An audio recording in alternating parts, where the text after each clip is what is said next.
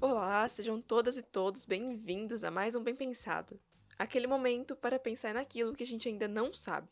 Eu sou Ieda Teixeira e esse é o podcast da Escola da Alesc. Antes de mais nada, você já segue as redes sociais da Escola do Legislativo? Se não, então vai lá no Facebook, no Instagram e no YouTube e procura por Escola da Alesc para acompanhar todas as nossas novidades. Se preferir, o link das nossas redes estão disponíveis aqui na descrição desse podcast. Então, bora começar o episódio de hoje. No dia 8 de junho, a Escola do Legislativo promoveu a live Os Direitos e Obrigações de Empregados com Deficiência e dos Empregadores em Tempos de Covid-19. A legislação garante como direito o emprego para pessoas com deficiência física. Mas e agora? Como ficam esses empregados com deficiência nesse momento de pandemia? E os empregadores, quais as obrigações devem cumprir?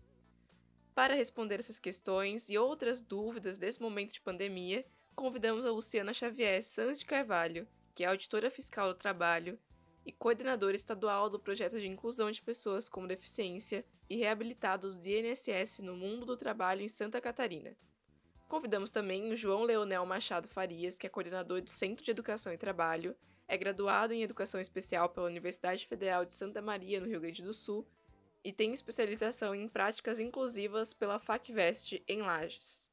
E para mediar o assunto, contamos com a presença da Jéssica Pereira Cardoso, que é diretora da Associação Nacional de Emprego Apoiado, participa do Comitê de Educação da Federação Brasileira das Associações de Síndrome de Down e é consultora da Federação Catarinense das Associações de Síndrome de Down.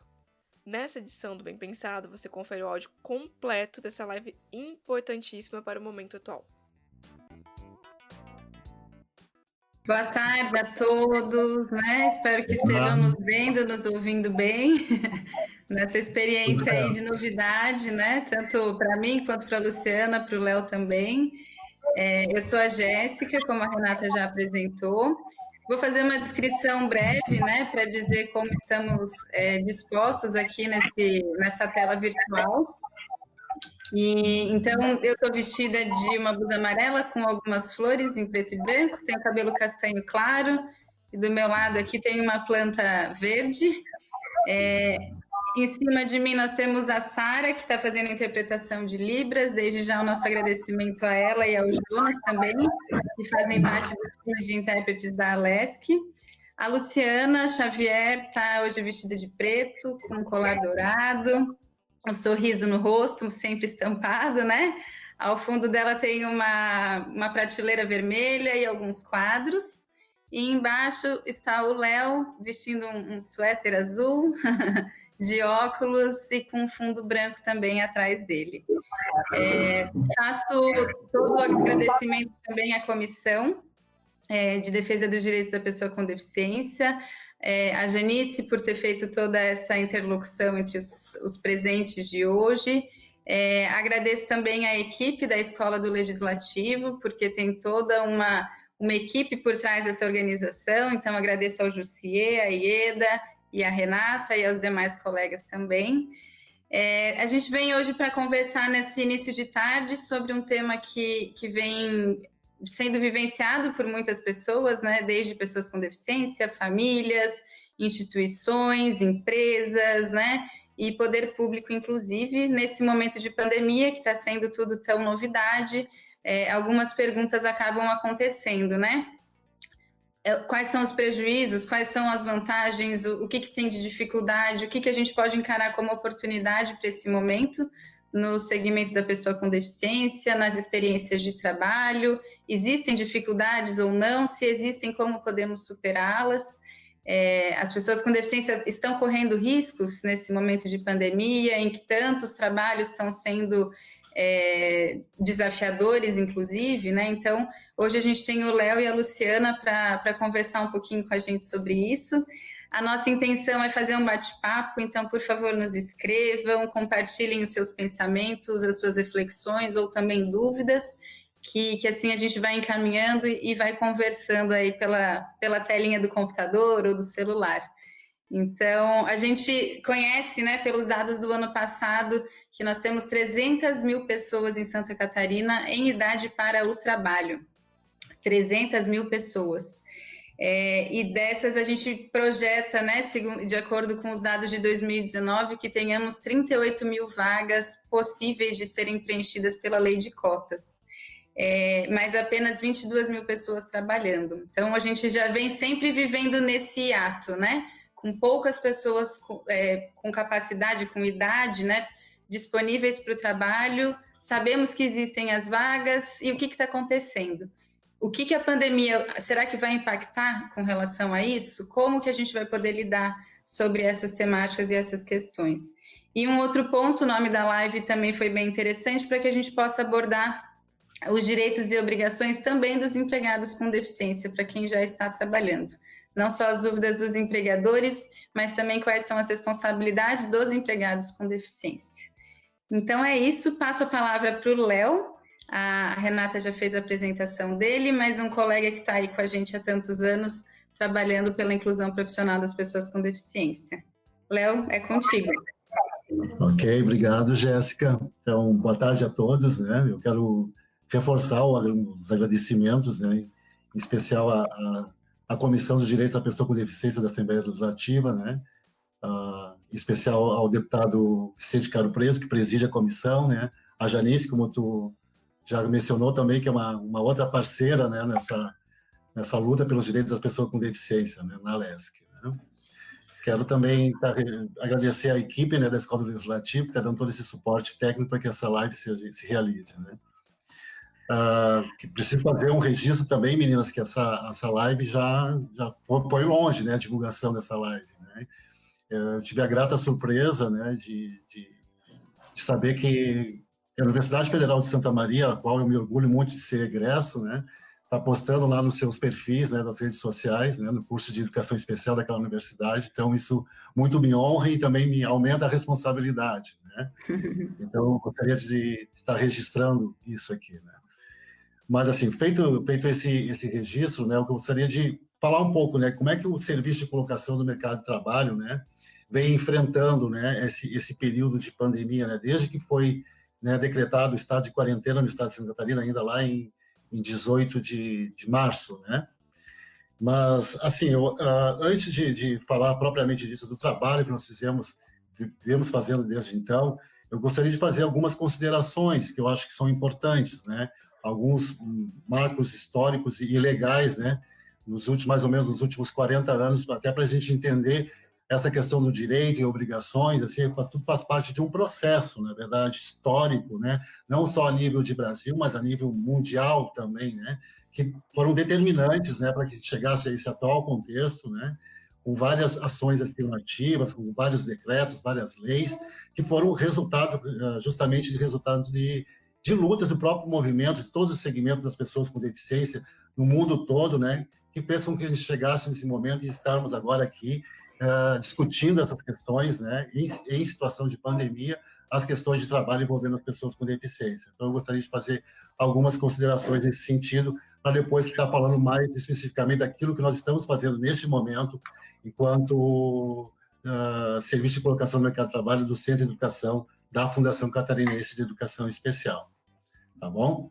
Então, eu queria iniciar lá no início dos anos 80 com o ano de 81, né, que foi um ano bastante importante, foi o, foi o ano que foi o ano internacional da pessoa com deficiência, né?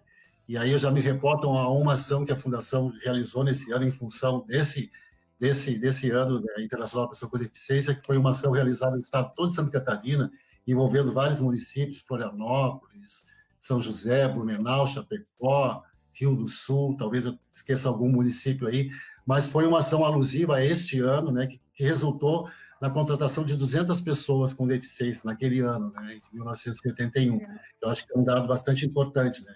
E, aliás, a fundação antes disso já vinha, né, a fundação acabou de completar agora 52 anos né, de, de, de fundação, né, dia 6 de março, né, então já desde lá da década de 70 já vem trabalhando com a colocação das pessoas com deficiência no mercado de trabalho. Né? E desenvolveu essa ação no ano de 1981, que eu gostaria de deixar registrado. Né? É, E logo em seguida, ali, na verdade, os anos 80 foi bastante marcado né, por todo um processo de redemocratização do país, né, que culminou com a Constituição de 88. E logo após a Constituição, ela pode citar a primeira lei, né, que foi a 7.853, que trata sobre a política nacional da, da pessoa portadora de deficiência, né, que é a primeira legislação específica direcionada à integração da pessoa com deficiência no mercado de trabalho. Né? se vê aí ainda alguns termos portadores de deficiência, ainda está sob o paradigma da integração ainda, né? Por conta uhum. do, do, momento histórico, né? Então, essa terminologia ainda está de acordo com o contexto, né? E em 91, dois anos depois, nós tivemos a 8.213, né? Que trata sobre a, obrigatoriedade da reserva de vagas, né? Que foi também extremamente importante nesse processo. Logo em seguida, a LDB, que eu acho que assim, a questão da educação e trabalho elas estão intimamente ligadas, né? a gente não consegue pensar as duas coisas separadas. Né? A pessoa com deficiência, até chegar a um, a um posto de trabalho, ela passou por todo um processo educacional que o habilitou para que, que ele chegasse naquele posto de trabalho. Então, acho que é importante também destacar a LDB de 96, que veio com aquele princípio de educação para todos também, que foi muito importante. Né? E, e, logo em seguida, em 1999, a, a, o decreto 3298, que regulamenta a 7.853, e aí traz aqueles conceitos legais da pessoa com deficiência, né? para a pessoa com deficiência. Né? Ah, em 2003, eu estou aqui com uma colinha, tá, pessoal? Porque eu não posso esquecer, porque tem algumas coisas bem importantes, assim, então de vez em quando eu vou estar recorrendo à minha cola aqui. Né? Em 2003, teve a Lei 12.796, né, que garante, ah, na LDB, né, garante a obrigatoriedade do atendimento educacional ah, na escola regular. Né? Ah, na verdade, a partir desta lei, tanto a nível nacional quanto estadual, foi a propulsora né, para que começasse a repensar as políticas de educação especial, né, tanto no país quanto no Estado. Aqui no Estado, acabou culminando com a lei, com a política, a política estadual de Educação Especial de Santa Catarina, né, que é a fundação, que é o órgão responsável, né, por, por, por construir essa política, né, em 2006 culminou com a política estadual uh, de Educação Especial de Santa Catarina, né, ainda naquele momento como SAED, né, como Serviço de Atendimento Educacional Especializado, né, que depois, mais para frente, eu vou falar ainda da, da política nacional, ela, ela, foi revisada nesse sentido, né, em termos de, de terminologia, né, uh, eu estou lá em 2006, né? Em 2006 também, muito importante, a Convenção né, da ONU sobre os Direitos da Pessoa com Deficiência, né? Que no ano depois, em 2007, o Brasil passa a ser signatário da Convenção, né? Que só depois, em 2009, ela, ela é ratificada, e aí é muito importante que isso, porque no momento que ela é ratificada, ela passa a ter um, um peso constitucional, né? Então, os direitos da pessoa com entram na Constituição brasileira, então isso é um dado extremamente importante, né?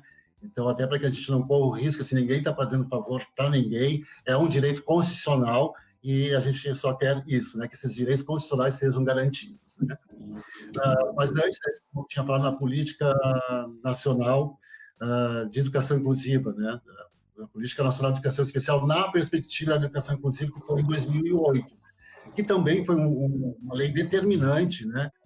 para que a, gente até chegue uh, uh, no nível que nós estamos hoje. Né? Depois, lá mais para frente, eu vou eu vou estar tá relatando assim, o, o que representou essa política para até para o perfil das pessoas, dos aprendizes, dos jovens e adultos que estão ingressando hoje no, nos programas de educação profissional. Né? Uh, em 2009, a, a, a, convenção foi ratificada, que eu já falei. Em 2012, a científica também da a 2012 a lei 12.764 eh, em relação à questão do, das pessoas com transtorno do espectro autista, né? Que é muito importante também, que ela também garante o acesso da, dessas pessoas ao mercado de trabalho, né? E aí, finalmente, em 2015, né, a, a lei 13.146, a nossa lei brasileira de inclusão, também denominada por, é, o, como o. Ah, me fugiu agora aqui. Ah, o Estatuto da Pessoa com Deficiência, né? Lei Brasileira de Inclusão ou Estatuto da Pessoa com Deficiência, né? que é, a partir da, da LBI, a pessoa com deficiência, ela, ela é, passa, sempre foi, mas assim, é legalmente capaz pelos seus atos civis, né? E dispõe também sobre os direitos, uh, profissional, quanto, quanto profissional de, com deficiência, né? E aí, 2015, nós já estamos já quase que né, no, no, no momento atual. Né? Eu não posso deixar de, de registrar algumas, algumas, uh, algumas uh, ações, alguns acontecimentos históricos que vêm refletindo, né, não só as pessoas com deficiência, mas todos os trabalhadores do país. Né? A gente passou aí por algumas reformas trabalhistas, né, e, eh, que uh, o próprio Ministério do Trabalho, a extinção do Ministério do Trabalho mais recentemente, hoje atrelado ao Ministério da Economia. Né? Eu não quero aqui estar entrando nenhuma, nenhuma discussão política em relação a isso, né? mas eu não posso deixar de registrar o quanto isso significou para a, a, os trabalhadores brasileiros. Né? Então, só para deixar registrado isso. Assim. Mas vamos lá, eu com a boca seca, vou beber uma vinha. Com uma caneca muito chique. Ah, então, obrigada. Essa caneca é de uma, uma amiga, uma grande amiga, Anitta Salles. Linda! Em Florianópolis, que inclusive ela está desenvolvendo uma, uma surdez agora, ela está se adaptando à nova realidade dela, né, como pessoa surda. Então, Nita está aqui, ó, com a caneca. Então, pessoal, vamos lá, então. Desde que foi decretada a quarentena lá em março, né, o Serviço de Colocação no Mercado de Trabalho da do CENET, da Fundação Catarinense de Educação Especial, conforme a, determinação do próprio decreto né, do governador né, e da, do governo Catarina e da, da, própria resolução interna da fundação, nós passamos a trabalhar né, de, forma, de forma remota. Né? Tivemos que nos readaptar totalmente né, a essa realidade de pandemia devido ao, ao Covid-19. Ao COVID né? Então, desde aí, assim, uh, preciso destacar o que, que nós fizemos, né? Eu quero até, ah, antes disso, eu quero até fazer um agradecimento à equipe do Serviço de Colocação no Mercado de Trabalho, a equipe toda do Senet, né, que vem né, se adaptando e, e, e, mantendo todos os seus, seus trabalhos, as ações, né, mantendo o atendimento às famílias, os aprendizes, uhum. e também a colocação no mercado de trabalho. Né? Mas, assim, as primeiras ações foi justamente a preocupação de como é que estavam essas pessoas lá nos postos de trabalho. Né?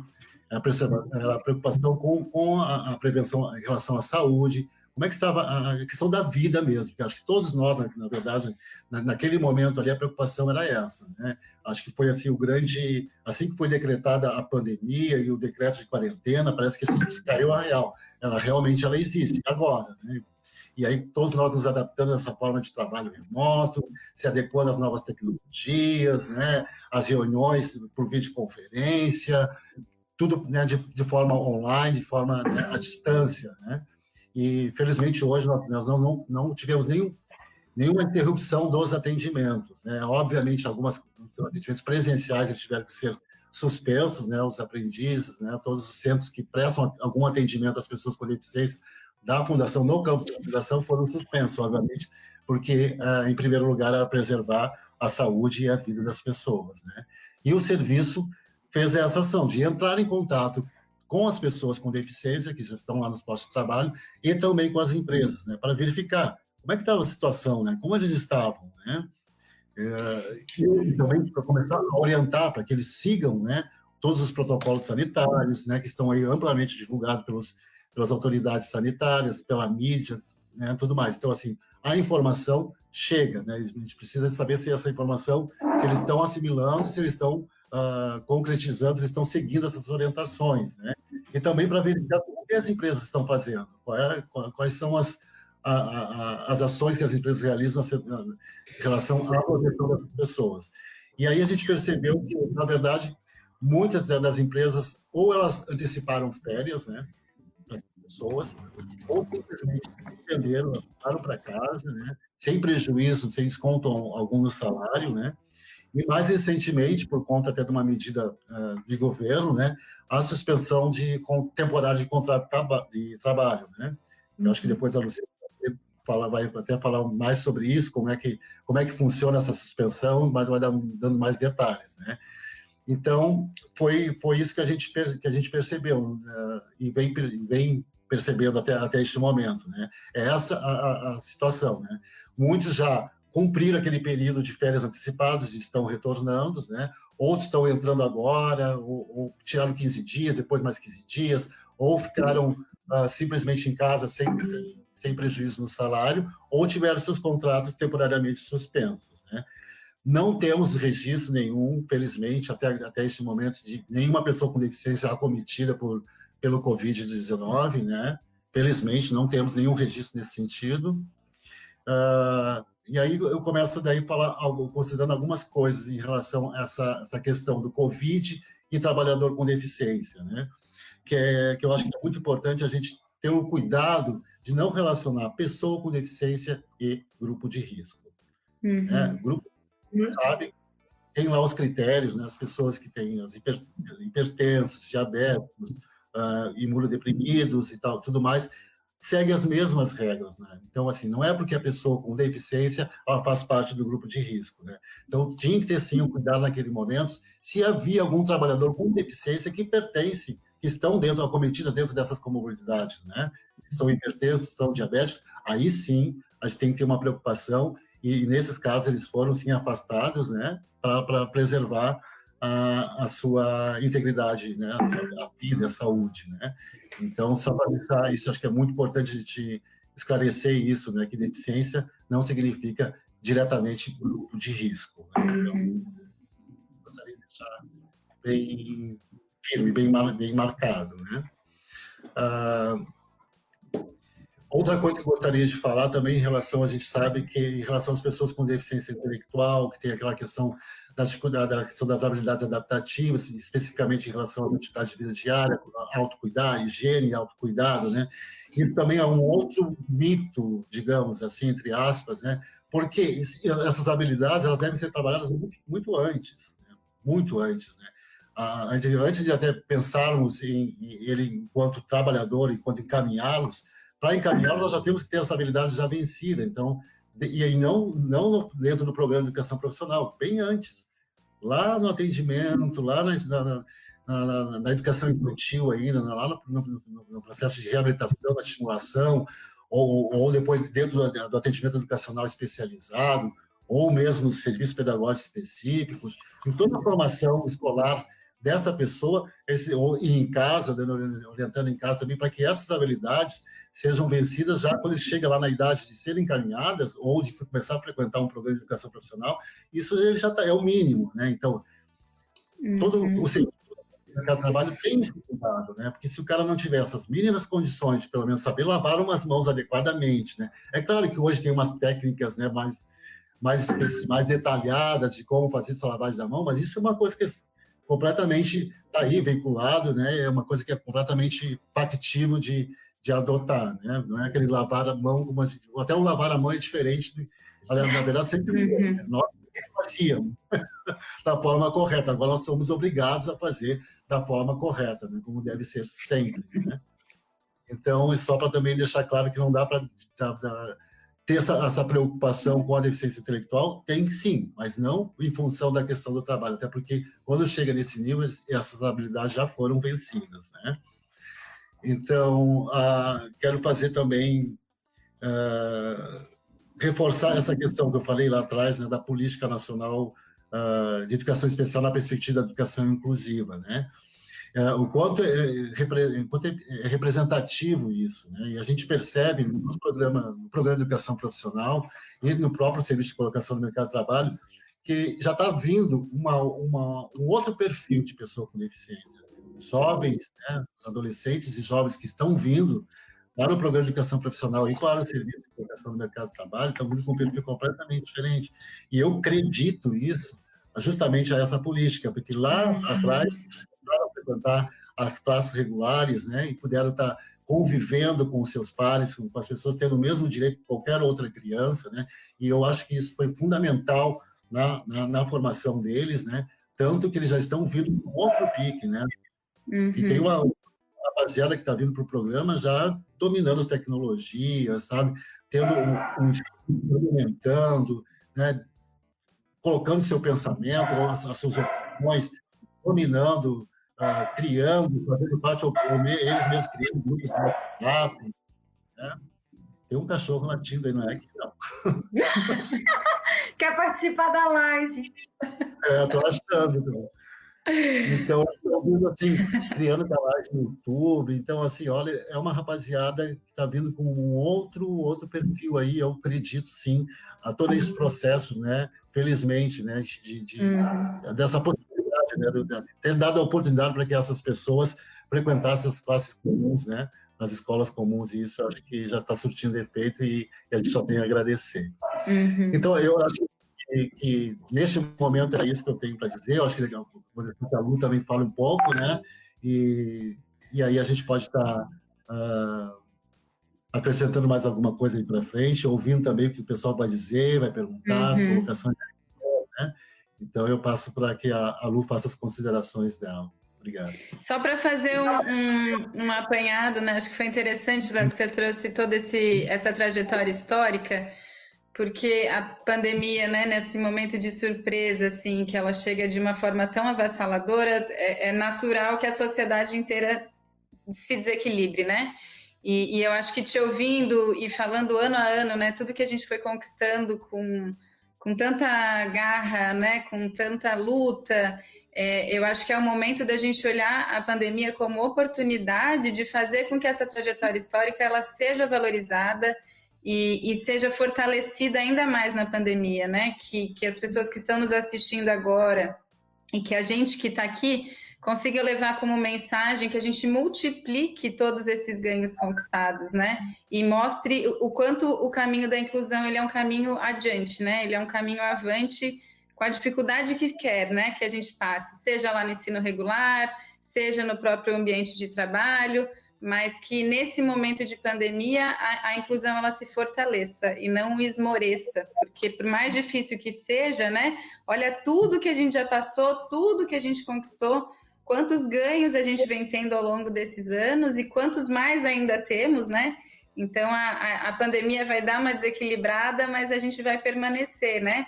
Preciso só registrar também, a gente tem muita gente mandando boa tarde, olá, um grupo incrível aí nos assistindo comecei a anotar aqui todas as APAES, né, todas as pessoas, mas não vai dar para falar todo mundo, mas tem gente de todo canto do nosso Fala estado. Né? Rosângela Machado mandou um oi também, né? Então a gente fica muito feliz. A gente já tem duas perguntas que foram colocadas aqui e, e eu vou falar só para a gente conseguindo interagir um pouquinho mais, tá?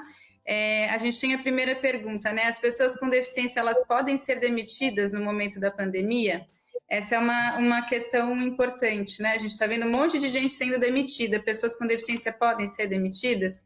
Acho que abre para a gente discutir algumas questões aí, né? E a segunda pergunta, uhum. já vou deixar também, é bem prática, né? A pessoa com deficiência que tem o contrato de trabalho suspenso em razão da pandemia, pode continuar recebendo auxílio alimentação durante esse processo, né, desse, desse, dessa suspensão de contrato? Então, já uhum. deixo essas duas perguntas. Não sei se o Léo quer responder ou a Lu já começa. Se quiserem, eu posso é, responder. É, eu acho que a Lu vai, vai, vai detalhar melhor essa resposta, eu tenho certeza. Bom, então, gente, primeiramente, quem não me conhece ainda, eu sou um pouco hiperativa, então eu estou aqui agoniada, é, acompanhando, eu não consegui não ver o pessoal aqui dando oi, tanto de paz, o pessoal, a Rosângela Machado eu vi, que é uma educadora que eu tive o privilégio de conhecer, eu já amava ela antes de conhecer, depois conheci a mim um pouco mais, aqui com o Léo, com a Jéssica, dois é, parceiros muito queridos, o Jonas e a Sara, que estão fazendo a interpretação de Libras aqui hoje, a Ieda Renata, o Jussier, da Escola do Legislativo, e como a gente não pode deixar de falar, a Janice, que é uma grande parceira, né? ela vem acompanhando a Comissão dos Direitos da Pessoa com Deficiência há muitos anos, então ela tem bem a cara dessa comissão, e o doutor Vicente Caropreso, né, é, através dele eu saúdo a todos os outros membros da Comissão dos Direitos da Pessoa com Deficiência aqui de Santa Catarina. Antes de entrar especificamente nessa resposta, e até porque eu sou meio assim, é, eu vou, depois eu tenho que eu volto para a Terra, era algo que eu queria muito falar com vocês, Em uma outra conversa que eu fiz com o doutor Anselmo, que é, é, presidente da Comissão dos Direitos da Pessoa com Deficiência da OAB de Santa Catarina, eu falei um pouco de como surgiu o Nada Sobre Nós Sem Nós, é, como o conceito social da deficiência apareceu. E aí eu, eu acabei falando um pouco de um, de um antropólogo da África do Sul que se encontrou com um, um outro é, senhor com deficiência na Inglaterra, e aí esse papo surgiu. Mas eu não vim falar dele hoje. Eu quis falar hoje é que o Brasil também tem grandes nomes importantíssimos para o conceito social da deficiência e que muitas vezes é, não são lembrados. Então, hoje eu queria falar para você só um pouquinho antes de responder a pergunta da uhum. Nise da Silveira, gente. Nise da Silveira, uma médica lagoana que é, formou em medicina na Universidade da Bahia. Ela foi a única mulher entre 158 alunos de medicina. Inise era psiquiatra e vai trabalhar no Rio de Janeiro, num, num centro de psiquiatria. Quem puder assistir, gente, chama Nise, Coração da Loucura, está no Netflix. E essa mulher ali, em 44, ela já vai trazendo a ideia do conceito social da deficiência também. E por quê? enquanto as pessoas ainda eram, sofriam cirurgias, que é a lobotomia, o nome de uma cirurgia que, para vocês terem ideia, graças a Deus não se aplica mais, mas a gente colocava um picador de gelo entre o olho e a pálpebra, e aí cortava uma parte do cérebro, que era para curar, eu estou fazendo aqui aspas, tá, pessoal? Curar a pessoa com deficiência mental ou com deficiência intelectual. E o que, que era essa cura? Era descaracterizar a pessoa. Tudo aquilo que fazia uhum. ela um ser humano, ela deixava de ter, ela ficava calma. Aquela parte que é responsável pelo conhecimento, pela crítica, pelas emoções, isso era retirado dela. Até um psiquiatra cita, é, um neurologista, desculpa, é Oliver Sacks, num livro que eu estou lendo, que chama Um Antropólogo em Marte. Ele fala que esse tipo de cirurgia, lobotomia, por exemplo, é quando a pessoa é assassinada psiquicamente pela sua uhum. vida. Quão triste é isso, a gente ainda querer curar as pessoas do de mais lindo que elas têm. Então, a Nise chega nesse, nesse manicômio, vamos chamar assim, né? No Brasil, infelizmente, nós tínhamos muitos manicômios. Na minha infância, eu lembro muito bem disso. A gente tinha os leprosários, essa ideia de realmente segregar as pessoas, né? A Nise fala: não, aqui eu não vou dar eletrochoques, eu não vou colocar as pessoas em isolamento, elas não serão espancadas, porque às vezes eram espancadas dentro do manicômio. Eu vou colocá-las para pintar, eu vou colocar elas para fazer arte. Então, é um filme lindo, de uma mulher linda, infelizmente, até por, pelas sua, algumas de suas práticas e ideias, uma mulher evolucionária, ela foi mal compreendida e foi presa. Ela ficou 18 meses na cadeia. Um, ator, um autor brasileiro, Graciliano Ramos, que também ficou preso durante um tempo, escreveu um pouquinho sobre a Anise em Memórias do Cárcere. E eu queria falar para vocês o que, que ele escreveu para ela. Lamentei ver a minha conterrânea fora do mundo, longe da hum. profissão, do, hospital, dos seus queridos loucos. Sabia-se culta e boa. Raquel de Queiroz me afirmava, me afirmara a grandeza moral daquela pessoinha tímida, sempre a esquivar-se, a reduzir-se, como a escusar-se a, a tomar espaço e aí eu falo uma frase da Anise e aí vou para a resposta, porque eu não queria deixar de falar isso com vocês, que nós aqui também, todo direito, gente, todo direito é objeto de muita luta, muita luta. Como o Léo falou, para virar texto constitucional foi muita luta, e mesmo assim, essa luta ainda não está garantida, né, Jéssica? Todo tempo aí a gente vê que a gente tem que reafirmar tem que mostrar a Constituição, falar, olha, não pode, uhum. a gente vê decreto, a gente vê lei que tentam tirar direitos, que não era para a gente estar tá lutando mais por eles, era para estar tá indo para uhum. frente, né? E a uhum. fala uma frase que eu uma, tem uma, um momento aqui dela, uma passagem que eu acho fantástico. Ó. Não se cura além da conta. Gente curada demais é gente chata. Todo mundo tem um pouco de loucura. Vou lhes fazer um pedido: vivam a imaginação, pois ela é a nossa realidade mais profunda. Felizmente, eu nunca convivi com pessoas muito ajuizadas. Eu adoro também conviver com as pessoas muito ajuizadas, né? Então, isso é mais para dizer para vocês que as pessoas são diversas. E que dentro da diversidade, o que, que tem? Mais diversidade, né? Então, não tem nenhuma caixinha em que a gente possa colocar pessoas. E a gente tem ouvido coisas sobre educação, né, Léo, Jéssica também, algo que nos dói, quando querem colocar caixinhas. Aí é a uhum. caixinha ou das pessoas com deficiência e pessoas sem deficiência. Ou caixinha da pessoa surda, da pessoa cega. Gente, que pobreza que é isso, né? Eu estudei em escola pública, na minha época da escola, nós éramos divididos pela nota que a gente tirava na prova, né? Pela meritocracia, entre aspas, de novo, pessoal. E aí tinha de turma A a turma F. Turma A, melhores notas. Turma F, piores notas. Só que era, era inamovível, aquela pessoa não mudava. Ela começou na A, ela termina na A, que foi o meu caso, sempre com medo de ir para a F. E quem estava na F terminava na F. E quem geralmente estava na F? Crianças mais pobres, com mais vulnerabilidade social, crianças negras, Possivelmente, se as crianças com deficiência estivessem nessa época na escola regular, também estariam na turma F. E eu que formei na turma A, hoje, por exemplo, estou até melhorzinho no computador, mas não sei desligar. Entrei no Ministério do Trabalho sem desligar um computador. Então, que me deixasse lá com a turma da F, que talvez essa troca, né? Eu poderia talvez ensinar um pouquinho de português e aprender um tantão de artes, um tantão de matemática, o que fosse, porque cada um de nós tem algo especial, tem algo lindo. A gente tem que aprender, pessoal, a conviver. A deficiência não é o impedimento de longo prazo, ela é a interação desse impedimento com as barreiras. E quem tem que tirar essas barreiras? Nós todos, todos juntos, misturados, uhum. com muita luz.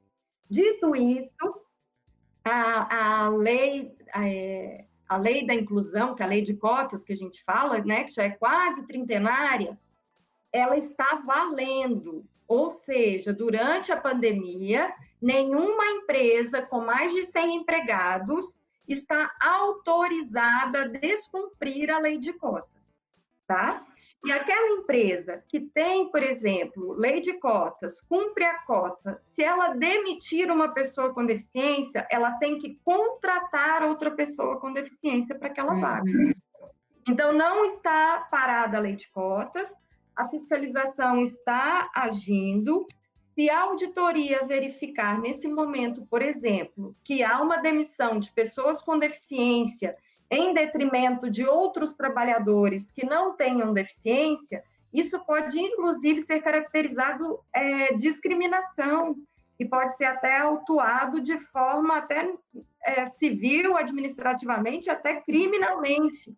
Então, pessoal, a lei de cotas está válida, as possibilidades para aquelas pessoas com deficiência que estão em grupos de risco, que estão em é, que tem uma comorbidade associada, mais de 60 anos, e se não for possível, a, as férias, o teletrabalho e etc., que, está, que estão previstos na MP 927, MP Medida Provisória 927, nós encontraremos outras soluções que estão na medida provisória 936, que aí é a suspensão do contrato de trabalho ou a redução da jornada de trabalho com redução salarial.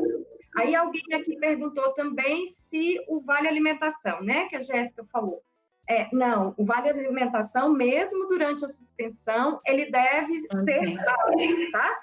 Só o vale transporte, porque o vale transporte é quando você necessita do transporte. Então, se você tem um contrato suspenso ou a redução do contrato e você está trabalhando é, da sua casa ou teletrabalho, com trabalho normal, mas teletrabalho, o vale transporte não há necessidade de pagar, tá? Desculpa ter ido lá, minha amiga Silveira, mas é porque é o meu jeito. Ótimo. Eu acho que isso traz muitas reflexões, né, Lu? Dava para ter aprofundado em, em várias frases. Acho que foi muito feliz, né, de, de trazer todos esses autores para entender. Porque o, que, o assunto que a gente está conversando, ele vai muito mais além do que contratar ou não contratar, né? A gente precisa entender de que pessoas estamos falando. E aí é, é inevitável que a gente traga outras reflexões diante disso, né? Da importância desse, desse, lugar de ocupação da pessoa com deficiência da sociedade, das, do pertencimento, da participação social, é, da valorização da diversidade, da diferença e que ela está em todos os espaços, né? Estou é, adorando. Falar no modelo social é inevitável, né? Entender que a inclusão acontece por todos nós. Eu só queria registrar também que no meio de tantas escolas e a paz, é, tem uma profissional de RH também que se manifestou. E, ah, e eu é? acho que isso é bacana, né? Porque enquanto nós, profissionais da área, das instituições, estamos aí antenados, né, defendendo, lutando pelos direitos da pessoa com deficiência, esse movimento das empresas também para a temática, em como é, melhorar ou até aprimorar esses processos dentro do RH, são importantes também, né? Acredito que ali eles vivam muito essas questões trabalhistas mesmo, né? E poder levar essa discussão do que foi colocado aqui, acho que vai ser enriquecedor também. E Jéssica, eu queria aproveitar que você disse que tem alguém do RH, eu espero que tenham muitos alguém e aqueles alguém que não estão aí, que vocês depois compartilhem, pessoal. Entregue, pessoal da PAI, da AMA, de todos os parceiros que estão aqui, tentem fazer é, essa conversa chegar ao RH, porque, olha, quando eu vim para esse projeto de inclusão, eu, eu entrei no Ministério do Trabalho com um sonho de trabalhar na área de saúde e segurança. Foi sempre meu sonho. Então, eu comecei em Joinville, espero que o pessoal da PAI de Joinville esteja aqui. Ó, eu ganhei um presente uma vez da PAI, eu nem uso ele para colocar no livro, porque eu fui com dó de gastar, de tão lindo que ficou. E olha a frase linda que eles colocaram aqui atrás. Inclusão é o privilégio de conviver com as diferenças. Isso é um privilégio mesmo, né? É uma frase da Mantoan. Então, uhum. é até importante a gente falar isso, que é, quando isso tudo acabar, gente, a pandemia e tudo, é, que a gente volte a conviver, que nós não nos acostumemos só com esse mundo digital, esse mundo do teletrabalho, né? Porque mais rico, aí o Léo pode falar muito bem que é educador, é a convivência, né, Léo? Eu vejo é, hoje minha filha está fazendo, é, estudando de casa, né, sendo e outras crianças que nem têm essa possibilidade, o que é triste também, que não têm acesso, né, à, à internet, etc. Você tem que estar junto. Então, quando acabar a, a pandemia, pessoal, vamos voltar para os outros espaços que sejam espaços compartilhados, né, é, que sejam espaços comunitários, eu falei com, com Jéssica e Léo que eu, por exemplo, aqui na minha casa, não estão deixando eu sair de casa, porque eu não estou pronta para essa, essa, Como é que fala? Esse é o meu problema adaptativo, é esse, de sair sem poder abraçar, sem poder beijar, sem poder. E eu sei que eu tenho que trabalhar isso. mas eu estou aqui, então, ainda quarentenada, mas é que a gente volte a estar junto. Então, eu falei isso tudo, voei de novo, para dizer para o pessoal da RH, gente, quando eu entrei nesse trabalho, eu falei, meu Deus, lascou tudo. Eu, o que, que eu vou fazer nesse trabalho? Eu não conheço. Incluir pessoas com deficiência e reabilitadas, o que, que é isso, né? Eu não sou pessoa com deficiência, eu não tive essa convivência que hoje eu vejo tanto que é importante. E aí, o que, que eu fiz? O que eu sugiro a todo mundo? Entregue-se entregue-se, abra-se a essa conversa. Um amigo meu com deficiência, o Vinícius, ele fala, ele fez um vídeo para a turma, de, se não me engano, de psicologia da UFSC, e ele fala assim: olha, é normal que a gente se assuste ou cause uma estupefação, foi a palavra que ele usou, quando a gente vê alguém numa cadeira de rodas, quando a gente vê alguém, às vezes, é, que é cego e tem uma bengala e tudo, é normal. O que não é normal é, por esse caso, a gente nunca se aproximar, a gente se estupefar sempre.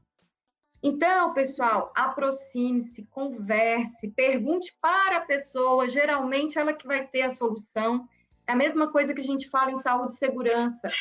Qualquer problema de saúde e segurança de qualquer empresa, a pessoa que tem que ser ouvida primeiro é o trabalhador. Geralmente uhum. ele vai ter a solução. E aí depois o corpo de engenharia, a turma da medicina e tudo vão passar isso que é uma ideia, né, para uma questão mais planejada para poder implementar.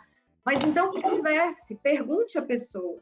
Em tempos de pandemia também, gente, é muito importante, só ressaltando tudo que o Léo já falou, é que a pessoa com deficiência, aquela que vai trabalhar então mesmo junto com os colegas no chão de fábrica, na farmácia, no supermercado, que a comunicação seja acessível a ele e refletindo sobre as peculiaridades de algumas deficiências.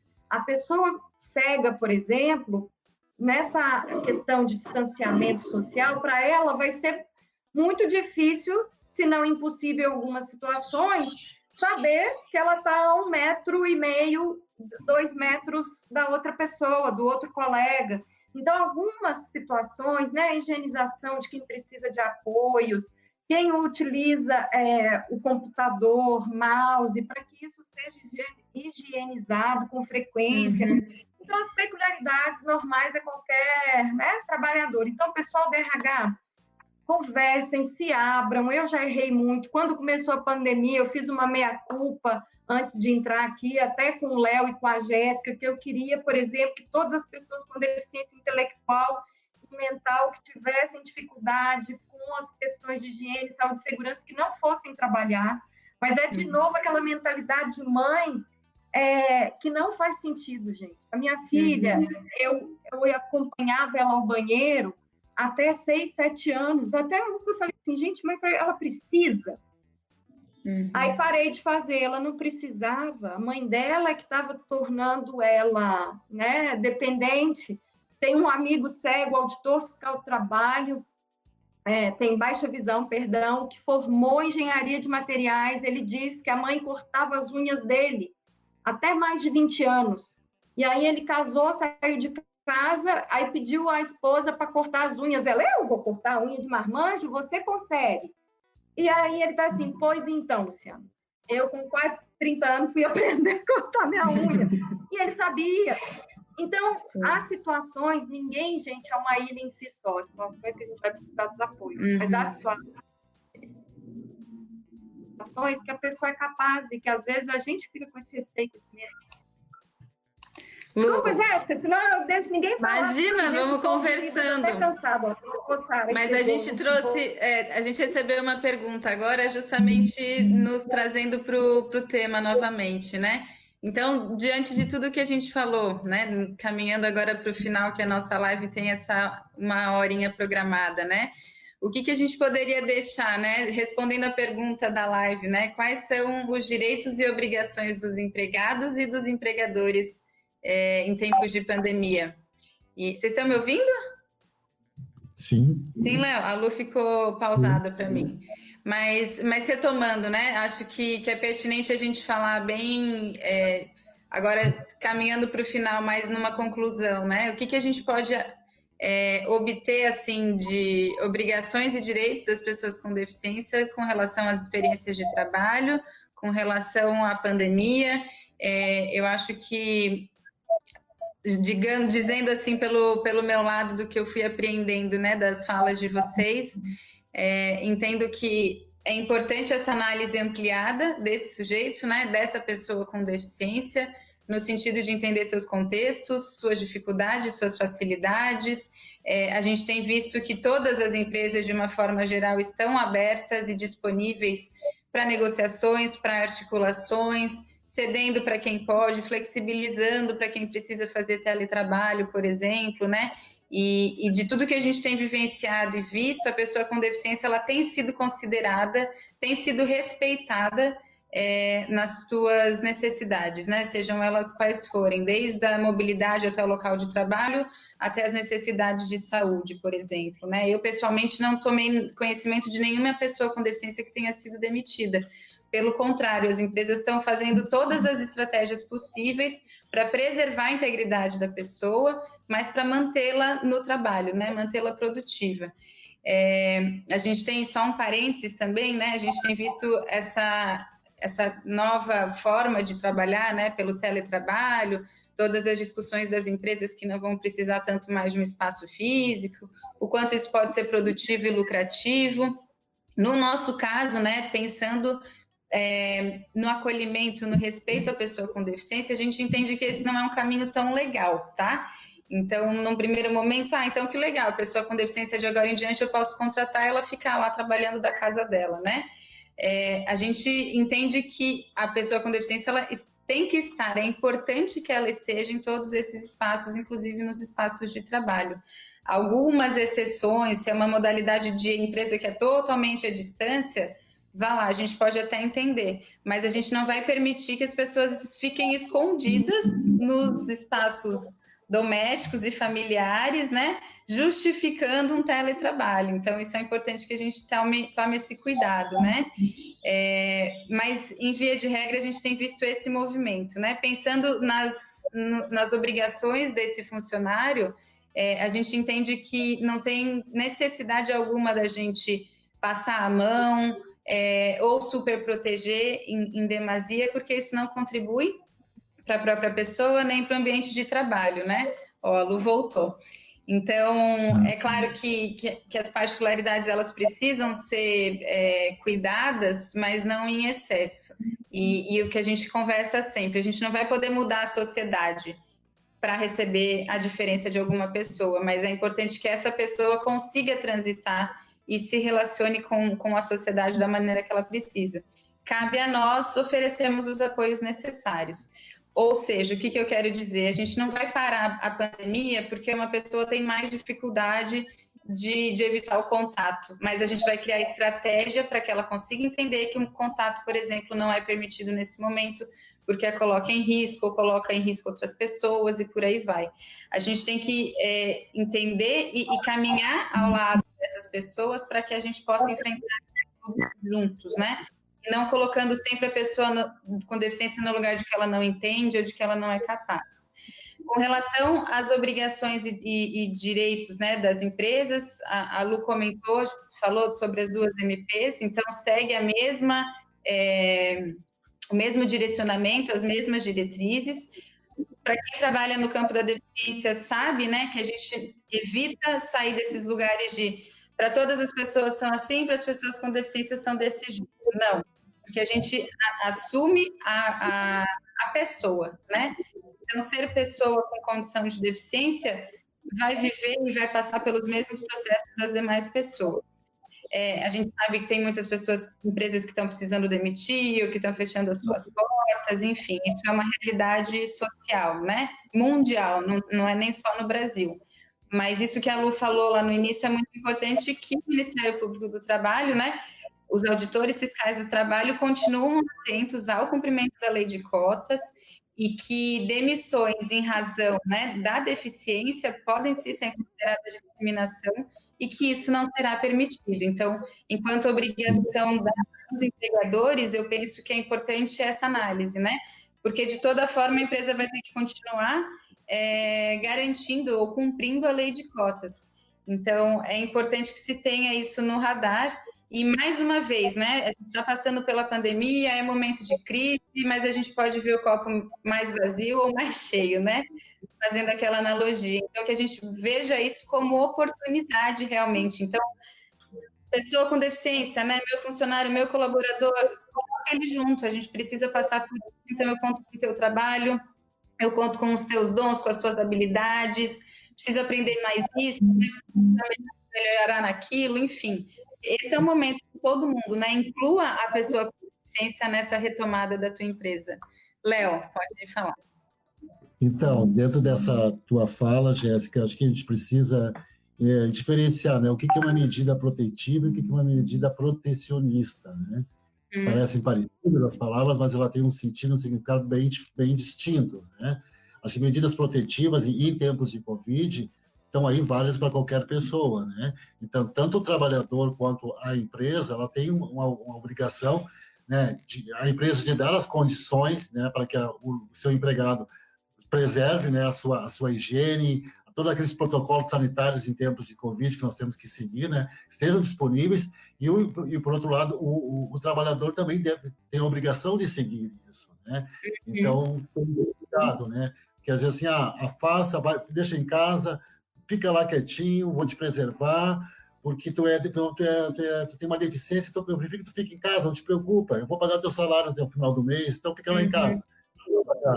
Isso é uma medida protecionista né? enquanto que, na verdade, uma, o que deve ser adotado é uma medida protetiva. Não, venha trabalhar, assim, tá, aqui está disponível o álcool gel, abre as mãos, tá, use a máscara, disponibiliza a máscara, todos aqueles protocolos. Né? Então, é, é diferenciar essas duas, essas duas medidas. Né? Eu vi uma, uma pergunta, que você não vou deixar de responder, foi uma pergunta que me chamou bastante atenção, tá, Jéssica? Uhum. Uh, eu não lembro agora quem foi, acho que foi Sandra, eu acho, de uma pai, falando sobre a, a, os, os, as pessoas com, com deficiência que procuram encaminhar para as empresas, mas as empresas acabam não contratando porque a pessoa não é alfabetizada e, e, né, e os critérios para aquela, aquela vaga precisa que a pessoa seja alfabetizada. Né? Às vezes aí entra o serviço de colocação no mercado de trabalho, entendeu? Porque o domínio do código escrito ele é importante, com certeza, mas não, não representa né, 100% de garantia que esse é o, é o, critério básico para aquela pessoa desempenhar uma atividade laborativa. E acho que aí entra o papel do, do Serviço de Colocação no Mercado de Trabalho de estar, de disponibilizar a estar dentro da empresa e vendo quais são as atividades laborativas dentro daquela empresa que aquela pessoa que não sabe escrever, mas que tem todas as condições de executar, entendeu? Então, uhum. é, é estar dentro empresa junto com o profissional de RH e vendo as outras possibilidades que tem para aquela pessoa que, mesmo não sabendo ler e escrever, tem condições de fazer, tem condições de ter uma vida produtiva e colaborar com aquela empresa, né? E em relação à questão que tu colocaste, Jéssica, que eu achei bastante pertinente, eh, que tá, acho que está dentro das medidas protecionistas, que às vezes são criadas linhas de produção específica para as pessoas com deficiência. Daí, lá dentro da empresa, lá da sala, tem uma linha de produção só com pessoas com deficiência que eu acho que é uma medida protecionista. Eu quero acreditar que seja isso, que seja para preservar aquelas pessoas e tudo mais, né? Mas, como, na uhum. verdade, isso é, é, é, é, a inclusão social que representa a vocação do trabalho para a pessoa, né? Essa pessoa está, está, está, está tendo a oportunidade de estar convivendo com o diferente, com toda a diversidade social, com toda a sociedade. É isso que representa a pessoa que está no mercado de trabalho, né? Não é executar por si só uma atividade laborativa e ter um salário no final do mês, mas ter a oportunidade de ter a vida plena em sociedade, dentro da diversidade. Então, isso que é uma coisa bastante importante que deixar, deixar registrado. Gente, eu acho também, a Jéssica falou de oportunidades, né, e desse tempo que a gente está vivendo. Pensar que a gente ter, tá, eu pelo menos estou tendo essa oportunidade de ver quão difícil é quando a gente fica segregado, isolado, né? Eu estou sentindo assim uma tristeza gigantesca de não conseguir abraçar as pessoas, de não poder estar junto, de não poder escutar. E, e acho também que a gente está tendo uma outra oportunidade em relação a riscos, que são barreiras que a gente não estava acostumado a ter, né? Que precisamos de apoios para vencer essas barreiras e esses riscos, como a utilização da máscara, é, esse cuidado maior com a higienização né, das mãos, eu nunca, eu acho, na minha vida, não que eu não seja limpinha, talvez não tão limpinha quanto o Léo, que está sempre arrumado. Mas eu nunca demorei 20 segundos lavando a mão, lavar o polegar, né? Deixa eu ver como é que o Jonas vai falar.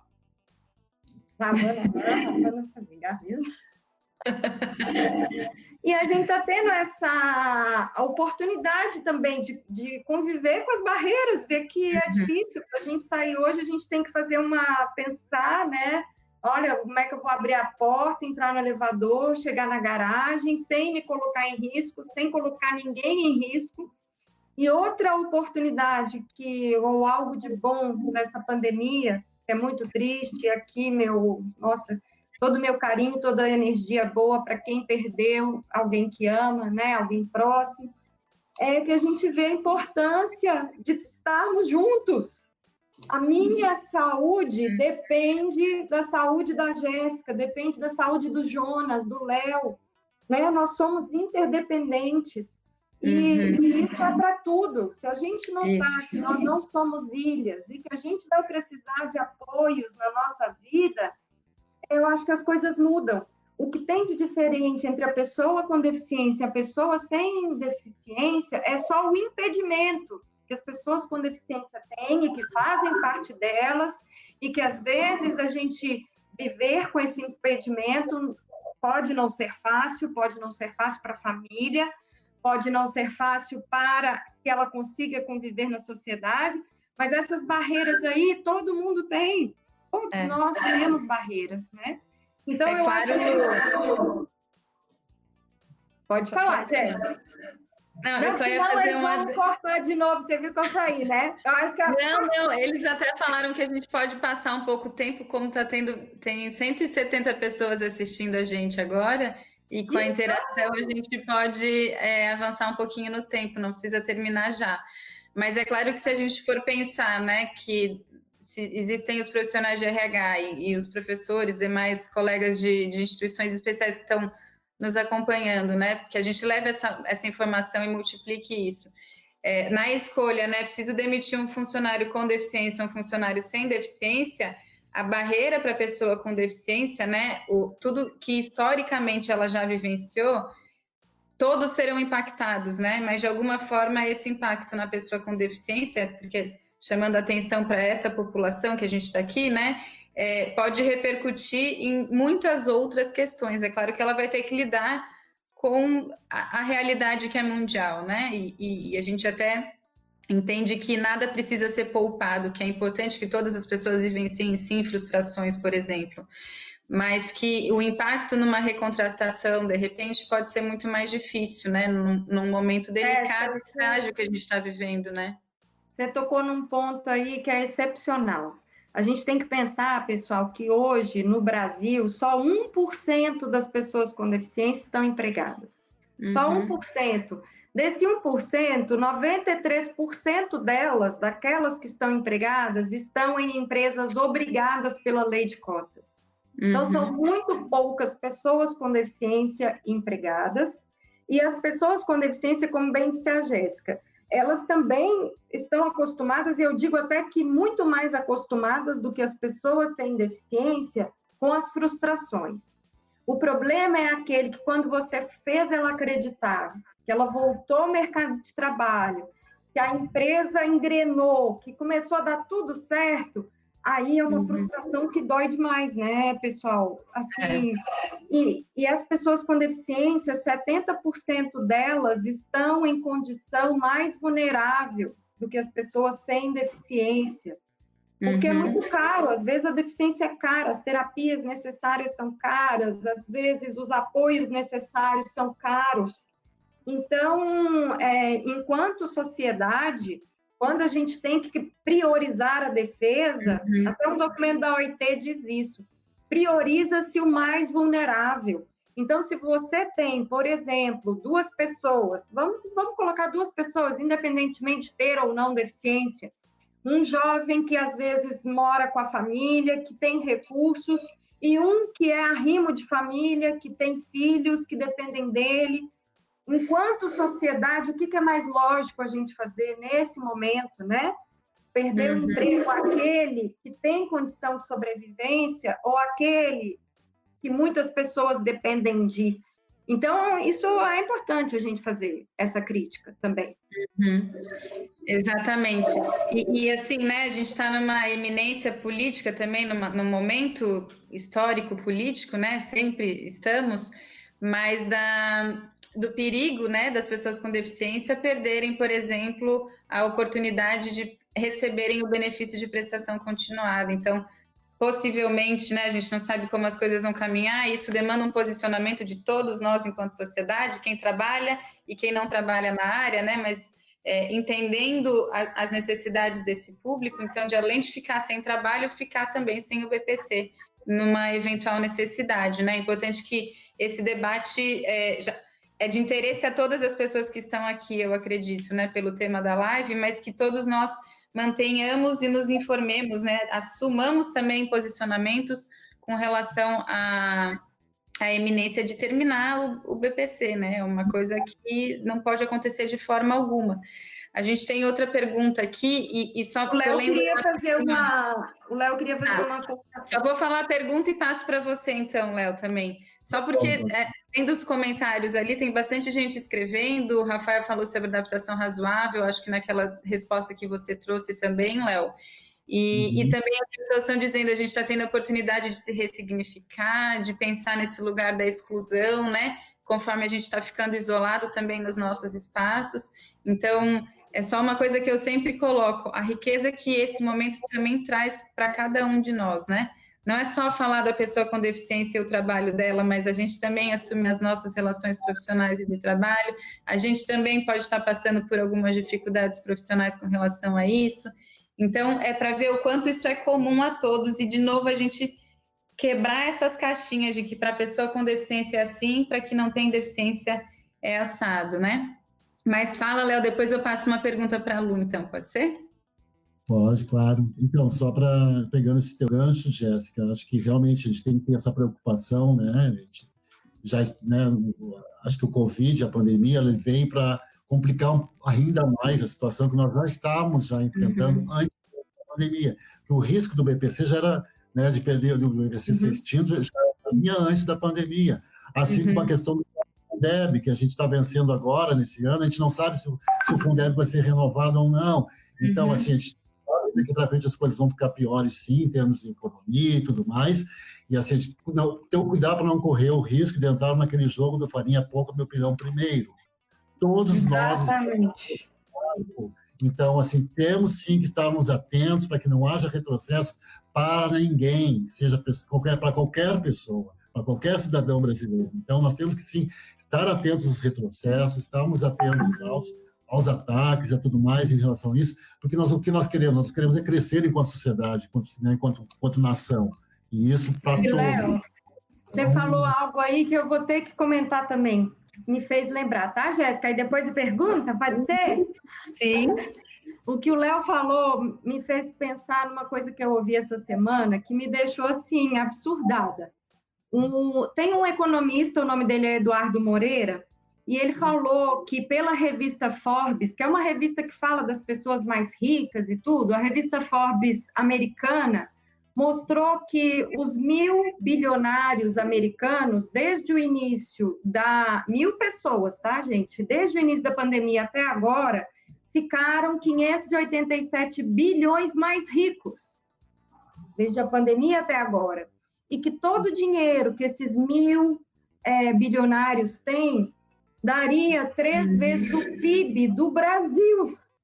Uhum. Então, gente, eu não consigo imaginar é, quando vem um discurso, independentemente de que, que partido você seja, se você pensa mais à direita, mais à esquerda, mas tem coisas que são de lógica e de justiça. Né? No momento desse, mil pessoas terem três vezes o que tem 210 milhões de brasileiros, não tem lógica a gente dizer que, que, que falta dinheiro.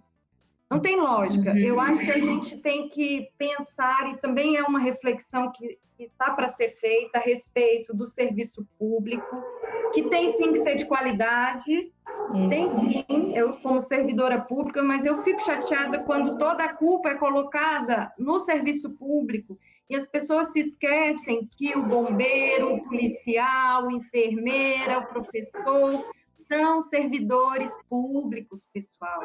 E o que está salvando o Brasil de não estar numa catástrofe maior é o SUS, que consegue organizar, consegue atender aquele que não tem condições financeiras de ser atendido. Então, essas coisas também eu acho que fazem a gente refletir, a gente crescer, a gente vê que minha filha, por exemplo, hoje estuda em escola particular, ela tem muita facilidade com a diversidade, diversidade de gênero, diversidade, pessoa com deficiência, ela conta história, a primeira história que ela me contou o conto de fadas dela era de uma princesa que, que nasceu sem um braço. E ela foi numa feira de emprego e conseguiu o emprego e a vida dela mudou. Essa mulher quase morreu de tanto orgulho. Nem tinha príncipe, não tinha um emprego. E a moça com deficiência, princesa. Então, assim, a gente tem que, esse momento, tá, para a gente pensar nisso também, né, gente? E ela, como eu estava dizendo, apesar de ter todo esse, esse, contato, ela não tem contato com crianças em condição de vulnerabilidade econômica. Isso me preocupa, sabe? Então, uhum. eu, eu valorizo a escola pública, eu gostaria que ela pudesse estar na escola pública. Eu acho que se a gente quer dar esse salto enquanto nação aí, valorizar bem e muito os nossos professores, a educação pública de qualidade. Mas são coisas minhas, viu, gente? Eu não estou falando enquanto ministério, não estou falando enquanto auditor, agora eu falo enquanto cidadã mesmo. Sim. É, tem, o pessoal está interagindo bastante, assim, conforme a gente vai falando, eles vão colocando ali essas opiniões. A gente está em duas telas, né? Daí não consegue acompanhar tudo, é, mas está sendo bem bacana. a minha prima ali, Jéssica, deixa eu dar um oi para ela, Brígida Carvalho Vieira. Ela veio morar aqui, está na UFSC. Então, tem uma pergunta bem de ordem prática, Lu, que eu acho que é interessante para você. É, com relação no caso de jovens aprendizes, né, que estão uhum. também dentro da lei de cotas, eles podem ser demitidos? Pessoal, o aprendiz ele só tem duas situações, né? Quando termina o contrato de trabalho e se o aprendiz não tem é, suficiência, né, na escola e aí é feito um relatório pela qualificadora Lembrando que para rompimento do contrato por esse motivo, para o aprendiz com deficiência, tem que se provar que todos os acessos foram promovidos a ele, possibilitados a ele, para ele ter uhum. é, atingido aquilo que consideram ser o necessário, né, para ser aprovado. E também que o aprendiz com deficiência com mais de 18 anos não é obrigatório estar cursando a escola que é o que é exigido para os aprendizes sem deficiência. Dito uhum. isso, pelo motivo pandemia, ele não pode ser demitido e tem que ser reintegrado. Com relação à suspensão do contrato dele ou à redução de jornada com redução de salário, a gente pede às empresas para não adotarem essa postura se ele for maior de 18 anos, porque ele vai perder o BPC, porque infelizmente a medida provisória 936 diz que não é possível é, o benefício emergencial com o BPC. Isso está para ser alterado, foi um erro, porque vai trazer o aprendiz a uma situação com deficiência, uma condição pior, né, é, do que se ele estivesse trabalhando. E aquele menor de 18 anos, a gente informa que ele tem que ser afastado, tá, pessoal? É porque o risco Covid, nesse caso, com ou sem deficiência, menos de 18 anos, ele tem que ser afastado, ou se dá as férias, ou se, se dá, é, faz trabalho remoto, etc. Mas com menos de 18 anos, ele não pode trabalhar durante essa pandemia em situação de possível risco. Tá, Lu, para a gente ir caminhando para as considerações finais também, a gente vai ceder um pouquinho o tempo, mas ainda tem uma pergunta, e só para deixar, você comentou comigo que existe um, um plantão, né, para essas dúvidas ah, de ordem prática, você poderia explicar um pouquinho? Posso, eu não sei se o Jussier está ouvindo ou a Ieda, e se eles puderem escrever na tela para aquelas pessoas, né, que, que ficam... A gente pode deixar nos comentários. Ah, a gente tá. deixa ali nos comentários do próprio Facebook, porque a live vai ficar salva. Mas a gente ainda tá. tem uma pergunta. Então, Você está ouvindo dúvidas, sim, ó. Tá? Então, dúvidas é no trabalho sc ponto covid arroba mte.gov.br. Dúvidas, tá, pessoal? De qualquer ordem, não só em relação às pessoas com deficiência ou os aprendizes, vai ter um auditor fiscal do trabalho que vai fazer essa, vai dar essa resposta e a, a, nossa chefia aqui tem aumentado o número de plantões para que essas respostas cheguem o mais rapidamente possível ao conhecimento de vocês. Mas, de qualquer jeito, a gente é bem acessível também. Se mandarem, né, Jéssica, pela comissão, a gente responde. É trabalhosc.covid.mte.gov.br. Isso. Legal, é isso aí, Jussier. Aí tem uma última pergunta para a gente poder ir encerrando. É, a gente tem uma pergunta aqui do Rafael, ele colocou se as adaptações razoáveis elas podem ser utilizadas para compensar, digamos, essa exigência né, da formação acadêmica solicitada. Acho que foi naquela tua fala, Léo, e, e, o quanto esse conceito das adaptações razoáveis ele é importante e também a provisão dos apoios, né? é, as estratégias que a gente pode criar e adotar dentro das empresas, em parceria com a pessoa com deficiência e com os demais profissionais e colegas de trabalho, a partir desse apoio para que a pessoa possa, assim, desempenhar essas funções.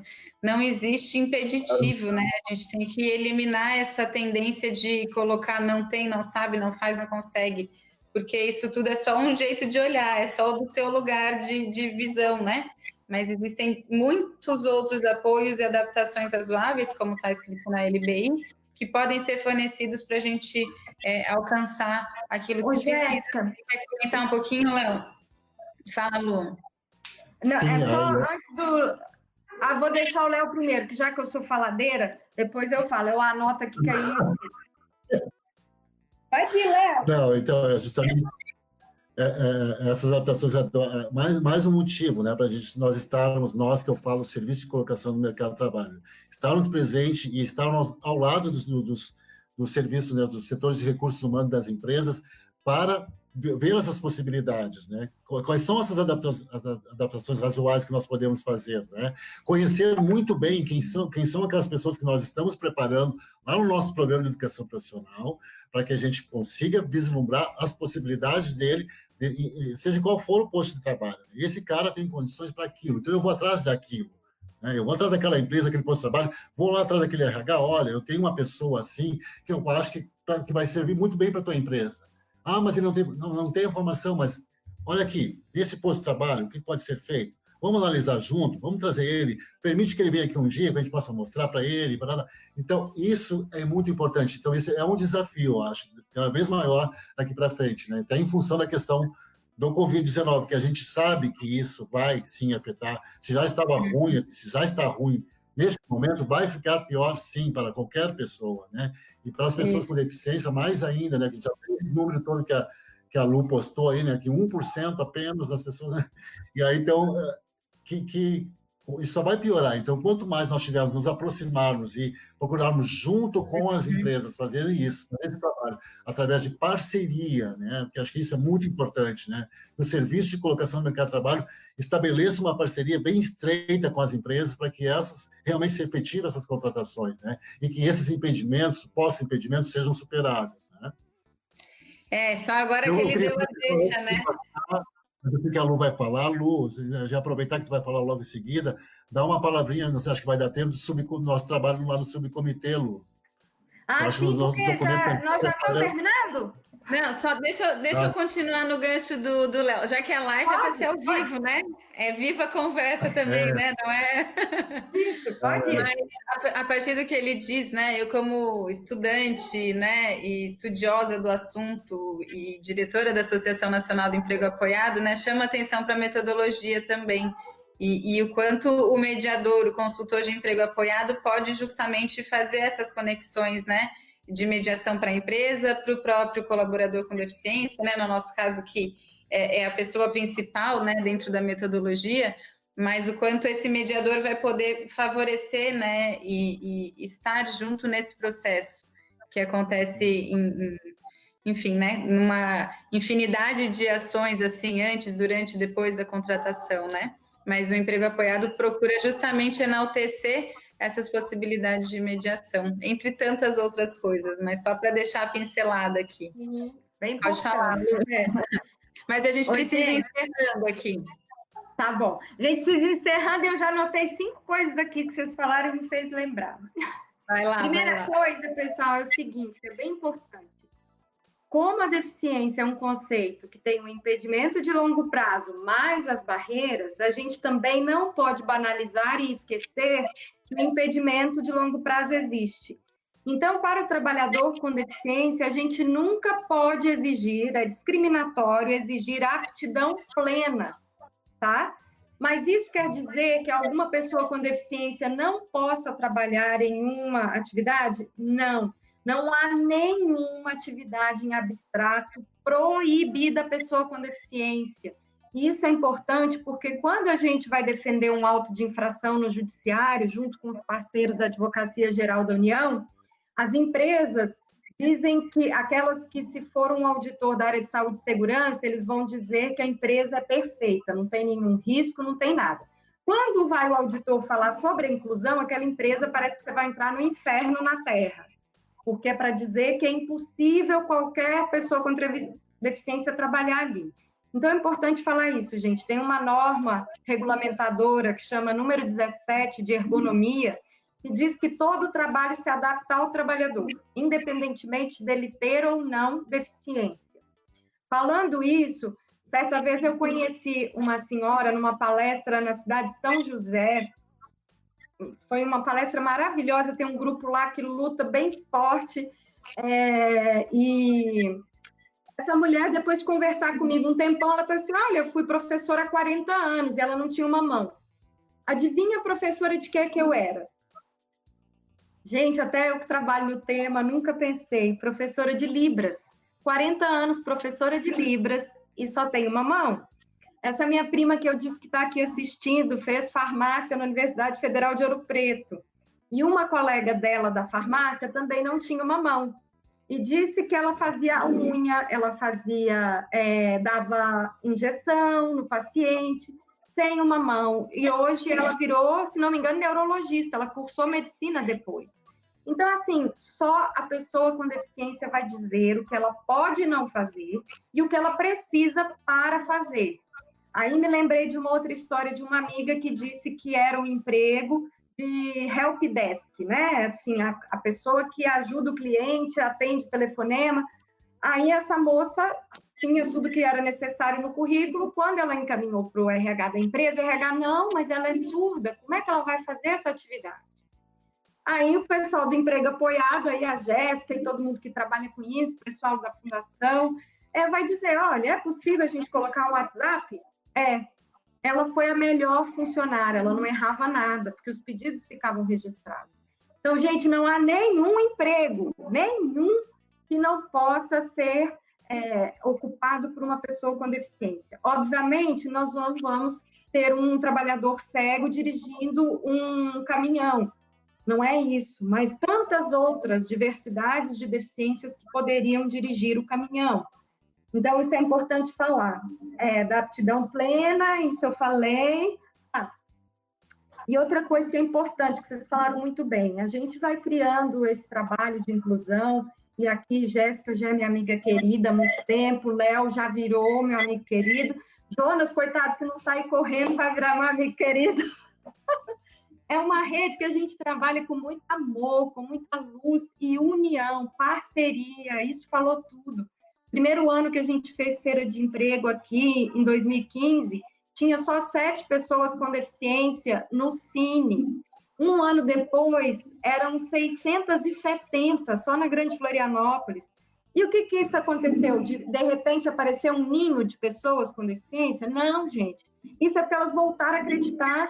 A gente toma não, toma não, a gente deixa de acreditar. Isso aconteceu comigo quando eu formei em direito, custei a engrenar então, acontece com a pessoa. Então, a parceria é indispensável para a gente mostrar para o judiciário que tem pessoa com deficiência talentosa, pronta para entrar, e que ela não seja julgada por aquilo que ela não consegue fazer, que ela seja julgada pelas suas habilidades e capacidades. Eu entrei no Ministério, como eu já disse, sem saber desligar um computador. Isso não fez de mim uma auditora pior do que nenhum outro colega auditor. Então, é isso, é, deem as oportunidades e sejam vocês. Esse projeto me ensinou uma outra coisa também, que é ser eu mesma, sabe? Às vezes eu achava que para ser é, respeitada, ouvida, eu tinha que ser sisuda, séria, vestir tailleur e, né? Não usar esse batom vermelhão, não colocar esse colar brilhoso e tudo.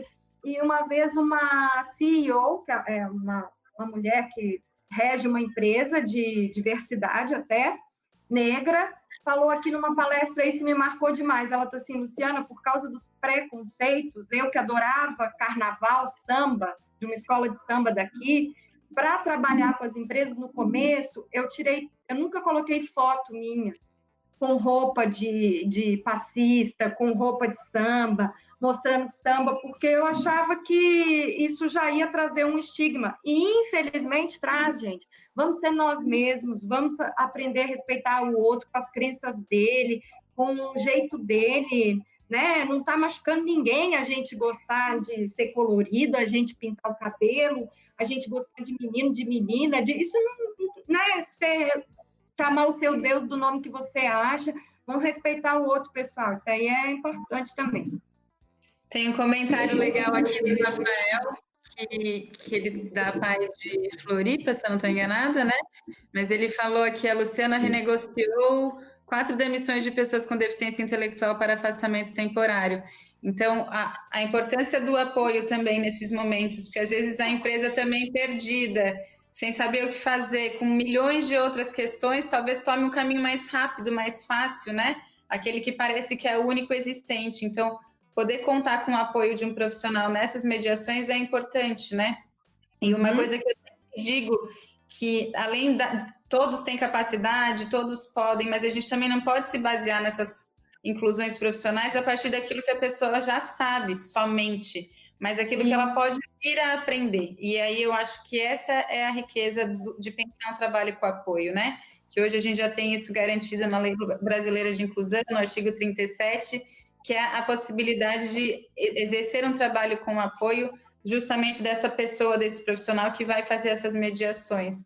Mas a riqueza toda está naquilo que ela pode desenvolver, porque ninguém está totalmente pronto. A Lu deu os exemplos dela do que ela precisou aprender para estar tá na função que ela tem hoje, eu precisei dos meus apoios e por aí vai. Então, acho que caminhando para o final, eu vou fazer as minhas considerações finais brevemente, passo para o Léo e para a Lu também. É, acho que fica o canal aberto, né? A gente quer também deixar o e-mail da, da Comissão de Defesa dos Direitos da Pessoa com Deficiência, que é a comissão da Alesc que organizou, juntamente com a Escola do Legislativo, o deputado doutor Vicente Caro Preso, a Janice, para que a gente continue esse bate-papo. Realmente, assim, me impressionei, me encantei com comentários ali que foram aparecendo e, e essa troca, né? Porque a gente vai falando, as pessoas vão colocando embaixo e, ao mesmo tempo foi uma experiência bem bacana. É, acho que esse momento que a gente consiga, apesar de tantas dificuldades que nós pessoalmente estamos vivenciando, os nossos espaços de trabalho, as nossas relações todas estão num novo formato, mas que a gente consiga é, olhar sempre pelas oportunidades, pelo aquilo que a gente pode construir, com tudo que está se colocando, com as novas aprendizagens, com os novos arranjos que se vêm, né? É, ontem conversando com o Léo e com a Lu, se você puder contar um pouquinho disso também, Léo, mas ele comentou que, ao contrário de demissões, a Fundação tem acompanhado contratações nesse momento de pandemia, né, de pessoas com deficiência, então acho que é uma riqueza enorme, comprova a importância do nosso trabalho. É, é claro que a gente tem dificuldades, ainda tem preconceito daqui ali, exclusão, tem, mas é, talvez a gente saia dessa pandemia conseguindo olhar para outras importâncias na vida, dando valor a outras tantas coisas que ficaram esquecidas e lembrar que a inclusão ela depende de todos, né? É, é, depende de todas as pessoas que estão aqui ouvindo e conversando com a gente, sim, mas depende muito mais de quem não está aqui, porque é a sociedade, né? A, responsa a sociedade que é, faz acontecer, a responsabilidade de todos pela inclusão, né? Então, espero que a gente continue nessa mesma frequência, que a gente tenha se encontrado aí hoje nessa live, dando as mãos e, e caminhando mais forte aí, com mais certeza para os passos à frente, né? Léo, quer concluir? Agradeço a todos vocês também a parceria, né? Jonas, Sara, Lu e Léo. Muito bom, muito bom, Jéssica. Então, é, sim, a gente teve assim uma, uma grata surpresa, na verdade, né? Porque a gente, assim, infelizmente, assim, a, o prognóstico não era dos melhores, acho que para ninguém, né? Quando veio a pandemia, quando veio a quarentena, assim, nossa, como é que vai ser agora, né? A economia sendo afetada, a expectativa era assim, pô, as, as, as vagas vão diminuir, já, já não estavam vindo muito, agora vai piorar. E para uma grata surpresa, a gente conseguiu, do dia 18 de março até esse momento, concretizado, porque eu posso afirmar agora, foram 14 contratações. Né? No total, de desde o início do ano, de fevereiro para cá, foram mais de 20. Mas do período da quarentena, foram 14 contratações e tem mais alguns para serem efetivados agora essa semana, que eu acho que a gente vai, vai, vai chegar próximo de 20, né? contratados só no período de quarentena. Então, já indo para finalizando já, né? Eu acho que foi foi ótimo ter esse momento aqui com você, trocando essas ideias. Ouvi alguns comentários bastante bem bacanas aqui no, no ladinho, que eu, eu demorei para aprender onde é que vinha os comentários, até que eu achei. e agora estou vendo aqui. Muita gente legal, muito parceiro aí, né? Que estão, que estão acompanhando a, a live. A Rosângela Machado, querida, uma grande parceira o Rafael, então, né, da Paz de Floripa, onde eu tive a honra também de trabalhar, foi, foi onde eu iniciei a minha vida profissional, foi na Paz de Floripa, né, então foi em APAI, né? Eu estou há, há, um ano e pouco na, na, na, na, fundação, no campus da fundação. Sempre fui funcionário da fundação com lotação nas APAIs, com atribuição de exercício em APAIs, né? Então, eu tive a oportunidade de, de iniciar a minha, a minha carreira profissional na Paz de Floripa, depois passei pela Paz de Palhoça e agora na, na fundação, né? E eu queria encerrar dizendo assim, o quanto é importante esse trabalho de rede, esse trabalho de parceria, né? Para fortalecer as ações afirmativas de garantia de direitos, né? Não só em relação à pessoa com deficiência, mas todas as outras áreas, né? Quantas pessoas, né? Quantas, as lutas aí são de várias pessoas, vários segmentos, né? E o quanto é importante a gente estabelecer trabalho de rede, de parceria, a participação em conselhos de direito, pessoal, que eu acho que daqui para frente a gente vai ter que cada vez mais se, se agarrar e participar cada vez mais. Com certeza. Desculpa, na questão da, da, do conselho de direito, os conselhos municipais, conselhos estaduais, né, dos direitos das pessoas com deficiência também é uma forma né, de, de, a gente estar tá fortalecendo, né, de, de, pelo menos a gente consiga manter aquilo que nós já, já adquirimos até esse momento e, e, e, avançar na questão dos direitos. Assim, leis, decretos, nós temos vários aí. Nós precisamos é cada vez mais estarmos juntos para que cada vez mais políticas públicas a partir dessas leis, desses decretos, se realmente sejam sejam concretizadas, né? Ações afirmativas sejam realmente concretizadas pelos poderes públicos, né? A favor de toda a população, e em especial as pessoas com deficiência. Então, muito obrigado né, por, você, Lu, Jéssica, pessoal da Escola Legislativa, né, da, da, Comissão da Assembleia, muito obrigado pela oportunidade de estar aqui com vocês conversando nessa tarde. Tá? Um abraço fraterno a todos. Bom, eles deixaram logo a mais faladeira por último, né? Mas eu vou tentar ser bem rápida. Primeiro, eu gostaria de também mandar um abraço, além de todo mundo da comissão aqui da Escola Legislativa, né? A Janice, doutor Vicente, e Jéssica e Léo, com essa conversa maravilhosa, o Jonas, Sara. Eu gostaria de falar também um pouquinho sobre o pessoal da Amor para Down, de, de Jéssica, ela uma vez me convidou para participar de um acampamento. Eu fiquei só um pouquinho lá com eles. Meu Deus, mas que farra boa! Fazendo rap, cantando, dançando. Assim, gente, a gente Fogueira, não. É, a gente é mais. Banho.